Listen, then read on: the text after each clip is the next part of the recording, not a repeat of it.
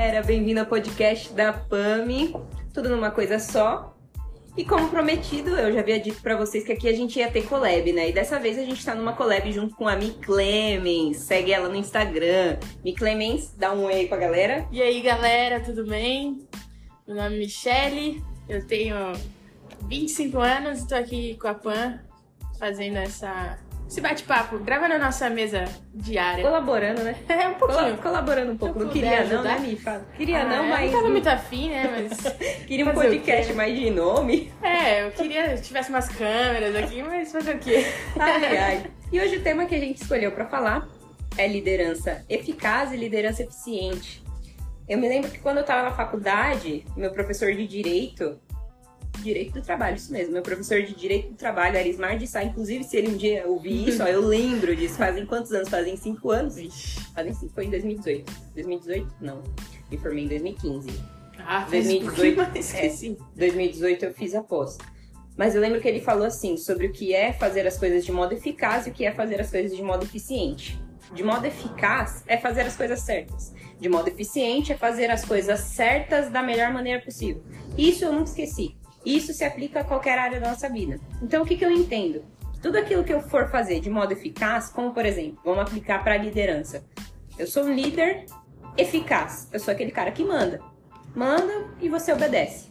O líder que é eficiente é aquele cara que orienta, orienta comportamento. E aí eu queria iniciar também falando um pouco do que Paulo fala lá em 1 Coríntios 11:1, que ele diz: "Sedes meus imitadores, como também eu sou de Cristo". O que, que Paulo está querendo dizer aqui? Quando ele traz esse sede meus imitadores, ele não está falando para imitar ele, Paulo. Ele está falando para copiar as atitudes dele, porque as atitudes dele refletem Cristo. E Cristo foi o maior líder da história. E é assim que eu quero começar esse podcast e entender um pouquinho do que você acha sobre a liderança eficaz e a liderança eficiente. O líder. A diferença do, do líder que leva as pessoas a imitar Cristo é aquele que vai atrás das pessoas. Então a gente está acostumado a ter um líder, é, aprender que líder- o líder sempre vai na frente mostrando o caminho. Só que quando a gente coloca o líder na frente, ele trava uma régua, um limite. Você vem até onde eu sei. Quando você vai atrás, você empurra a pessoa, empurra no bom sentido, aí além do que você sabe. Então, além do que você fazer certo, é você fazer o certo, mostrando que a pessoa pode ir mais além do que você fez. Faz sentido? Faz sentido. E sabe o que eu me lembro? Eu me lembro que eu tinha muito medo de liderar. Você lembra disso, né? Imagina, quase nada. Quase nada. Foi logo o ano passado. Essa questão de da gente ter medo de liderar vem justamente dessa educação do líder que é eficaz, do Sim. líder que manda. Porque eu não quero ser líder, porque eu não quero mandar. Uhum. Eram essas as minhas referências. E eu tinha muito medo de me tornar como os líderes que eu tive eram. E aí, uma vez, eu, de tanto conversar, inclusive com você, e também conversei com uma outra pessoa, que eu não vou citar o nome porque eu também não pedi autorização para citar, mas essa pessoa me mandou um workshop sobre liderança, e esse workshop de liderança gravou uma. Eles falavam uma frase que mexeu muito comigo, que todo ser humano Uhum. nasceu para liderar uma área da vida. Isso é um fato. Então, Você é líder de alguma área da sua vida, seja uma área emocional, seja da sua casa. Por exemplo, o marido, ele é o líder na sua casa. Ponto, fato. A mulher, ela possui uma liderança mais emocional do seu lar, uma liderança ali sobre seus filhos e assim vai indo. E eu me lembro que de tanto orar por essa questão de que eu tinha medo da liderança, inclusive eu lembro que a minha chefe, Carolina Moura, ela é top, cara, demais. Ela me ajudou muito nesse sentido porque ela acreditava muito em mim e ela falava: Meu, você é capaz de ser líder, etc. Eu não sou líder hoje, mas eu falava pra ela: Cara, mas eu não tenho nenhum líder que eu me espelho. Eu não tenho nenhum líder, porque todos os líderes que eu tive, eles mandavam e eu só via pessoas falando o quanto odiavam eles mandarem, mandarem, mandarem, mandarem. Até um dia que eu orei e o Senhor ministrou ao meu coração falando: Eu te chamei pra ser líder, mas não seja como eles. Uhum. E isso é muito forte, porque o Senhor ele quer nos ensinar que não é pra você mandar, é pra você orientar, pra você fazer com que eles amanhã talvez queiram se tornar líderes também, Uhum. porque Deus ele chama cada um pra ser líder. E aí a gente tava conversando esses dias que até te mostrei uma, uma falha minha, né? De, tipo, que eu falei pra você, que é muito, eu tenho uma tendência muito grande a me tornar um líder que manda, É. esperando que os outros obedeçam. Uhum. Por quê? Porque o meu nível de excelência é muito alto. Então eu espero que as pessoas façam mais ou igual ao minha, meu nível ou além. Só que se eu passar a fazer isso, eu vou ficar mandando, mandando, vai ser um estresse para mim, porque as pessoas nunca vão atingir uma expectativa minha. E vai ser ruim para as pessoas que estão embaixo, porque ela vai cair nisso. Tipo, ela vai me fazer obedecer ela até o final da vida. E. Pode falar. E é o que é interessante isso que você está falando, porque quando você é o líder que manda, você não cresce. Sim. E os seus liderados também não. Exato a liderança, ela, o crescimento, aliás, ele é um resultado de uma liderança que é eficiente e não uhum. necessariamente eficaz. Porque se você tá mandando, você vai ficar estagnado ali como líder. Sim. E o cara que tá lá embaixo, ele só vai fazer, saber fazer as coisas porque você tá mandando. Uhum. Enquanto ele não abre os olhos de putz, eu consigo fazer algo além, ele vai ficar sempre ali. E se você não mandar ele fazer, ele não vai conseguir se desenvolver. Uhum. Então, o crescimento, ele envolve uma liderança que é eficaz, eficiente, e não uma liderança que é eficaz. Concordo. Tem um livro chamado Formador, Formador de Heróis. E ele ensina todo esse processo de como formar um novo líder. Então ele faz assim, a primeira vez você senta, traz a pessoa para de você e você mostra como você está fazendo. A pessoa só vai ficar ali assistindo. segundo passo, você determina uma dessas atividades para ela fazer. Então, sei lá, você vai fazer um evento, vai fazer um culto você fala, tipo, ah, você vai fazer a abertura desse culto, agora você já viu como faz e tal, você é responsável pela abertura do culto. Da próxima vez, já inverte um pouco. Então, o liderado passa a ter a toda a responsabilidade de montar o culto, mas você tá ali do lado. Então, você continua ali orientando e tal, mostrando da outra vez você já nem tá tão do lado e ela já Isso, toma conta. É, é literalmente um formador de discípulos, Exato. né? E é o que Jesus fazia. Uhum. Jesus formava discípulos. E aí, trazendo até mais pro contexto de Cristo como o maior líder da história, é interessante notar que Jesus, ele tinha tudo. Ele fazia milagres, ele... Jesus, ele tinha o poder, ele era o dono de todas as coisas. Só que ainda assim, Jesus preferiu ser servo. Ele preferiu andar com pessoas. Ele fez discípulos. E quando a gente fala de liderança e a gente esquece do maior líder da história, a gente acaba por se formar como os líderes que a gente aprende dentro da, da faculdade, né? Da faculdade teve muito disso. Eu aprendi sobre diversos estilos de liderança. Então tinha liderança autoritária, tinha liderança coercitiva, que é aquela de policial, Sim. né? Que ele, ah, não sei o que, mão pra cima, não sei o que, você já coloca, porque ele tá gritando ali no seu ouvido. Então existem diversos tipos de liderança, quando na verdade, se a gente for buscar na nossa essência, a essência é Cristo. Só uhum. existe uma liderança perfeita, que é a liderança de Cristo. E você, como líder, você precisa ser servo. Sim. Não tem outro jeito, não tem. É, é como se. É a receita, né? É a Sim. receita. Se existe uma coisa que tem uma receita de bolo, é a é liderança. Olhar para Cristo e ser como Cristo. Por isso que Paulo fala: sede meus imitadores. Imitem as minhas atitudes, porque eu estou imitando as atitudes de Cristo. Não que ele não praticava nenhum tipo de pecado, não que ele não errava, mas ele estava tentando se tornar o mais parecido com Cristo possível, sendo servo, gostando de pessoas, cuidando de pessoas. E é muito doido, né? Se a gente for para pensar, o mistério de Jesus foram três anos. Certo. Que ele ficou ali com os doze. E como que eles aprenderam para que o evangelho chegasse até hoje? Com Jesus caminhando ao lado deles. Então não existe uma liderança que você não faz parte do processo do dia a dia da galera. Que hoje a gente vê muito isso, né? Tipo, ah, eu sou líder, mas você não sabe é, como que a, a pessoa de fato tá, você não tem intimidade, você não sabe, tipo, quem é a família da pessoa. Então, para você conseguir girar de forma saudável e realmente boa, e, e ser um líder realmente bom, você tem que estar lado a lado, você tem que ter um isso daqui que a gente tá tendo agora, tipo, um tempo, tempo de mesa, conhecer. De troca de ideia. Porque senão. Não, senão, tipo, Jesus, todo poderoso, não poderia ter feito de forma diferente? Poderia. Tipo, poderia simplesmente ter chegado, tipo, ah, tem aqui essas 10 regras, obedece aí que vai dar tudo certo. Tipo, não, ele escolheu viver, passar todo o processo e ir ensinando, fazendo, né? Não só falando. Além de falar, ele fez o que ele falou. Então, esse é um outro ponto de, tipo, você ser um líder que você faz aquilo que você fala. O mais bacana é que eu tava pensando aqui no sentido de quando você tá num cargo de líder, mas você não exerce a função uhum. de líder.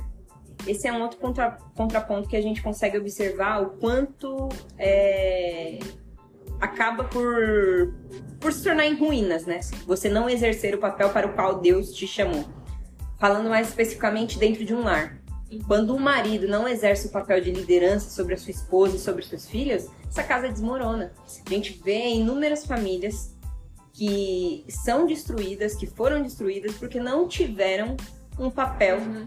que foi é, abraçado como missão mesmo. E aí, se não é a graça, a misericórdia, a redenção de Cristo sobre essa família, e tendo Cristo como liderança sobre essa família, essa família não consegue se reerguer. Por isso que é muito importante que quando o Senhor ele entregar para nós qualquer tipo de atividade, qualquer tipo de cargo, falando de liderança especificamente, quando ele te colocar para liderar qualquer coisa, que a gente faça e exerça esse papel primeiro como servo. Uhum. Primeiro servindo a Cristo, sendo servo de Cristo, primeiro, que é o que eu acho master, assim. Depois sendo servo das pessoas, servindo as pessoas. E acho que foi Paulo, né? Que a gente tava só comentando esses dias também, que falou, né, que se é pra ter. não- são exatamente essas palavras, mas se é pra ter algo bagunçado ou alguém na liderança de que não é pra estar, que fique sem liderança. É melhor que fique sem liderança, sem ninguém pra conduzir do que ter alguém lá que não sabe o que tá fazendo. Porque você vai levar aquelas pessoas pra onde? Você não é intencional naquilo que você tá fazendo. Boa, tem total razão. Eu tava conversando com a minha mãe também sobre isso. Eu falei, se, se um líder estiver indo pra um lugar que não é a Bíblia, e eu tô abaixo desse líder, eu tô indo pro mesmo caminho. Uhum. Tem um pastor meu, eu nunca, nunca esqueço desse pastor, é um- é de uma igreja que eu fiz parte do, do corpo, numa época que ele falava: se você andar com as galinhas, Uhum. você vai ciscar como elas. Ande como as águias. E aí ele falava uma outra frase também que eu não esqueço. Toma cuidado pra onde você tá indo, porque atrás de você tá vindo gente. Sim. Então, às vezes, você não é nem líder de cargo, Uhum. mas tem alguém que tá se espelhando em você atrás. É muito doido, porque a gente influencia sem saber que tá influenciando. Do- dois pontos pra mim. Eu sempre tava postando nos livros, de que dois, dois livros por mês e tal. Você foi a primeira pessoa. É só que eu tô lendo um por É, mês. Não, tudo bem. Faltam 10 Não, páginas, dois, tá, inclusive. dois tá difícil, inclusive. Dois tá difícil. Mas, tipo, você foi a primeira pessoa que, tipo, eu não cheguei e falei, mano, vamos fazer isso, isso, isso. Tipo, você, de alguma maneira, foi influenciada por isso. E um outro amigo meu também esses dias me mandou mensagem e falou, meu, tô igual a você. Chega antes do horário de serviço pra ler, porque eu chego mais cedo e fico lendo. Então, tipo, a gente influencia e lidera de certa forma, até quando a gente acha que não tá fazendo nada. Não, e isso tá jorrando pra outras pessoas também, porque minha mãe falou, precisa voltar a ler. Me empresta esse livro. Minha mãe tem uma prateleira cheia de livro. Ô mãe, ó, eu vou ver esse podcast, pelo amor de Deus. Só Tá que na escada aí pega o livro. Só que ela falou, preciso voltar a ler e tal. Então, realmente, vai respingando em outras Sim. pessoas e a gente nem sabe. Não sabe. Às vezes a gente não tem quantas. A Fernanda Brunca ela fala que existem frutos que a gente não vê aqui, que a gente só vai ver lá na eternidade. E é um fato. E aí eu quero entrar ainda um, um pouco mais a fundo, Manda. falando sobre, sobre as atitudes de um líder eficiente. O que, que você considera aí? Quais seriam as atitudes necessárias para um líder eficiente? Eu tenho uma lista, Hum. acho que de 10 atitudes, e eu vou citar elas. Manda. E aí, se você quiser falar sobre alguma delas, você, Beleza. você me pausa. Autoresponsabilidade, clareza, saber servir, que é o que a gente já falou um pouco, saber ouvir, humildade, generosidade, prudência, humor, foco e visão. Perfeito. Alguma Mas- delas em específico? Acho Qual seria o seu top 3 top da 3? liderança? Deixa eu de todos esses aqui? um. Falar. Acho que saber servir, Top 1, né? Esse é o Com certeza. primeiro. prudência. Ai, top 3 é muito difícil. Todos são muito importantes. É top 3, coloca na sua ordem. aí. Ah, Agora eu tô entre humildade e foco. E Deus. Não, Deus. Deus. Tá, Deus a gente sabe que tá. aqui é, aqui de é da tudo, né? visão, ó. É a Ah, visão de Deus. visão de Deus. É. Então, visão de Deus. É isso. Que, que Tem, falei? tem um porquê? Tem, você falou saber Saber servir, servir, prudência. E prudência visão e de visão Deus. de Deus. Saber servir porque não, é- é, senão a gente cai no que a gente fica só mandando e não tem aquela troca de, de experiência, né? Porque não, não existe, na verdade, evangelho sem, ser, sem não servir. E é muito mais difícil você servir Porque ser, ser, ser tá quase um trava-língua aqui. Trava-língua, né? Tá que nem eu no primeiro episódio. não sabia falar a palavra, cara. Então, não existe humildade sem ser servo. Ó, então entrou a, humildade É, aqui junto com é um o saber conjunto. servir, né? Um conjunto. A prudência, Um porque a gente. É aquele lance do tudo me é lícito, mas nem tudo me convém. Então, tem coisas que, mesmo que não sejam erradas, ou pecado, ou não, não estejam ali sendo contra a palavra de Deus, você tem que ter a prudência de como passar isso e como mostrar isso para as outras pessoas. Então, exemplo simples: você ouviu uma música secular. É... Lógico, tem músicas e músicas também, não vamos ser totalmente liberal aqui. É. Vai ouvir qualquer música e depois É. falar: Olha, Pamela e a Clemens tá falando que a gente pode ouvir qualquer música secular. É, não é nesse sentido. Mas, tipo, tem músicas que você vê que não falam nada contra a palavra, nem Uhum. outras coisas. Mas tem pessoas que não estão maduras o suficiente para entender que você pode fazer isso. Então, É. você não precisa expor algumas coisas que são corretas quando você não traz pessoas maduras por perto de você. E foco, ah, foco não, visão de Deus. É porque senão, se você, se você não tiver a visão de onde você tem que ir, que Deus quer que você leve aquela, aquele grupo, você não vai para lugar nenhum. Você vai, na verdade, pelo seu caminho. Então, hoje, um dos meus maiores, minha- minhas maiores preocupações é estar fazendo algo que Deus não me pediu para fazer. Muito, Mesmo muito importante. Que seja certo. Certo. Então, exemplo, eu pego, hoje eu cuido da escola bíblica. Eu estar à frente de outra coisa hoje, dentro da igreja, mesmo que seja dentro da igreja, é algo que Deus quer ou é algo que eu quero? O que você quer. Faz todo sentido. Porque senão a gente pode gastar a vida inteira em algo que tá funcionando, que a gente vem falando muito Que a gente sobre, acha que tá certo, tá dando Sim. certo. E Tá é o que dando Deus certo, quer, entre aspas. mas não foi algo que Deus Exato. me pediu. Então, tipo, eu gasto a minha vida em algo que, que não é pra ser gasto, e as pessoas que estão comigo estão no caminho que poderiam demorar menos tempo pra pra Mas sabe o que eu acho? Por que, que essas coisas acontecem? Porque é como tem um louvor do Alessandro Vilas Boas que fala. Eu não vou parar, gastarei minha vida aos teus pés. Não sei se isso é base de um versículo. Se for, gente, me perdoa, porque eu não sou tão boa assim nos versículos, nos capítulos. Eu também sou. Mas quando fala em gastarei, as pessoas acham que, nossa, eu tenho que morrer aqui É, fazendo um monte de coisa, etc, etc. Eu não, eu não posso parar, não posso parar, não posso parar. Quando na verdade não é isso, né? Não é bem assim. É uma coisa que eu vivo falando: texto sem contexto é pretexto para heresia. Mas ainda dentro do, do tema de liderança, porque isso daí é tema para outro, outro podcast, a gente vai falar sobre descanso num outro podcast. Ah, esse é bom, esse Esse é tema é bom, esse é bom. Quero saber a sua, sua opinião, Mi, sobre a autorresponsabilidade, porque eu penso o seguinte: a autorresponsabilidade no sentido de. Eu acredito que se você não tem autorresponsabilidade no sentido de gerir as suas emoções, se você não é líder das suas próprias emoções, dos seus Uhum. próprios sentimentos, você é uma pessoa que não consegue tomar decisões, você não consegue liderar. Essa é Uhum. uma visão que eu tenho. Então, por esse motivo que no meu top 3, a autorresponsabilidade viria primeiro, Uhum. aí depois viria a questão de servir. E por último, eu também colocaria a visão de Deus. Deus. Mas a autorresponsabilidade vindo primeiro. Porque, e levando em consideração no contexto de vão te colocar para liderar alguma coisa, ou você sendo líder da sua casa, ou você como líder no seu trabalho, ou Uhum. dentro da igreja, enfim. Eu, eu acho importante que eu, como num, num cargo de Sim. liderança, eu tenha autorresponsabilidade, eu saiba gerenciar minhas, minhas emoções. E se eu não souber, que eu esteja buscando ajuda ou alguma orientação nesse sentido, para que a minha liderança não seja um fracasso. Uhum. Eu vou usar mais um exemplo meu, que acho que foi mais fácil de falar. é, que eu tinha comentado no começo do, do podcast. Como eu tenho um nível de excelência muito alto e cobro isso das pessoas, eu aprendi ano passado a gerenciar as minhas emoções para não, não deixar que as minhas emoções saem mais alto. Então, tipo, eu, eu, eu tenho uma tendência pra ficar nervosa um pouquinho.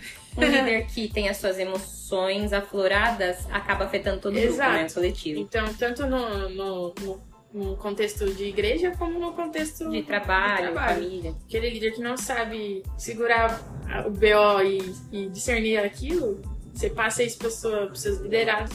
Duas uma, eles vão enlouquecer junto com você e vocês não vão para caminho nenhum.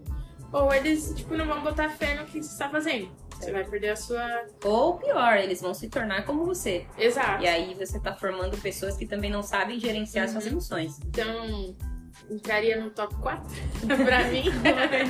Tem como ser uma fileira de top É. 1, né? um, um, um. Os três primeiros do, do primeiro. Mas é muito real isso, porque se a gente não tem controle das nossas emoções, a gente tem a tendência pra ir pra qualquer caminho, né?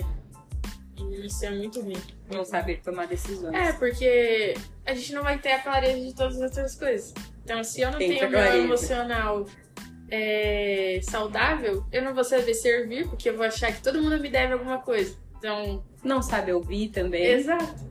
Então, tipo assim, ah, eu tô aqui gastando meu tempo com você pra no final das contas você não fazer nada que eu te falei. Isso é uma má, mau gerenciamento da- das suas emoções. E aí você passa a achar que as pessoas estão te devendo alguma coisa porque você fez aquilo ali.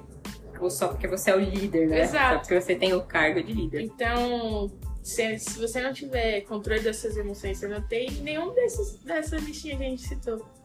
Muito, muito bom, Mi. Top esse papo, sabia que ia ter muita coisa boa. Queria te fazer uma pergunta, e é a última dessa vez, eu Mano. prometo. Não, não prometo não, que eu tenho mais algumas. Deixa eu te falar. Tem algum conselho pra alguém que tá exercendo, seja um cargo de liderança ou tá em alguma posição de liderança ainda que não seja um cargo efetivo, assim? Sim, busque aprender sobre o que é ser líder, tanto na Bíblia, como em livros, como em, em livros, não só cristãos, livros que têm boa, boa, boa didática do que é liderança, mas sempre tem ao seu lado uma pessoa que já está nesse cargo. Ou seja, ela já exerce a liderança de uma forma correta e Uhum. saudável. Porque a partir do momento que você tem alguém como, como não exemplo, Referência. isso, como referência, você vai se espelhar naquela pessoa. Então você vai. E assim, lógico, tem pessoas que estão distantes, que são referência, mas busque pessoas que estão do seu lado, mais perto, assim, para ser referência. Para você poder compartilhar com aquela pessoa as coisas que você tem passado, as dúvidas que você tem, e assim ir discipulando um ao outro, para não cair na. Show de bola, essa menina é muito inteligente, né, gente? Aí Eu- ela tem que voltar mais vezes. Eu estudei bastante. Eu estudei muito pra estar aqui nesse É, podcast. é, faz três semanas que eu tô. Brincadeira. Michele, Mas agora é isso. as últimas perguntas é um bate-bola e assim, é o que pensou você Ai, fala. meu Deus, eu, eu vou travar, você sabe, né? Vou começar no nível fácil, Tá bom. tá? Uma cor. Azul. Azul, você só veste preto, cara, e cinza. Nunca vi a Michele de azul. Tá Azul. bom, pensei que ela ia falar preto, alguma coisa assim. É, um instrumento, Bateria. ah, óbvio. É, uma referência de liderança. De liderança. É. Douglas Gonçalves. Douglas Gonçalves, uma música.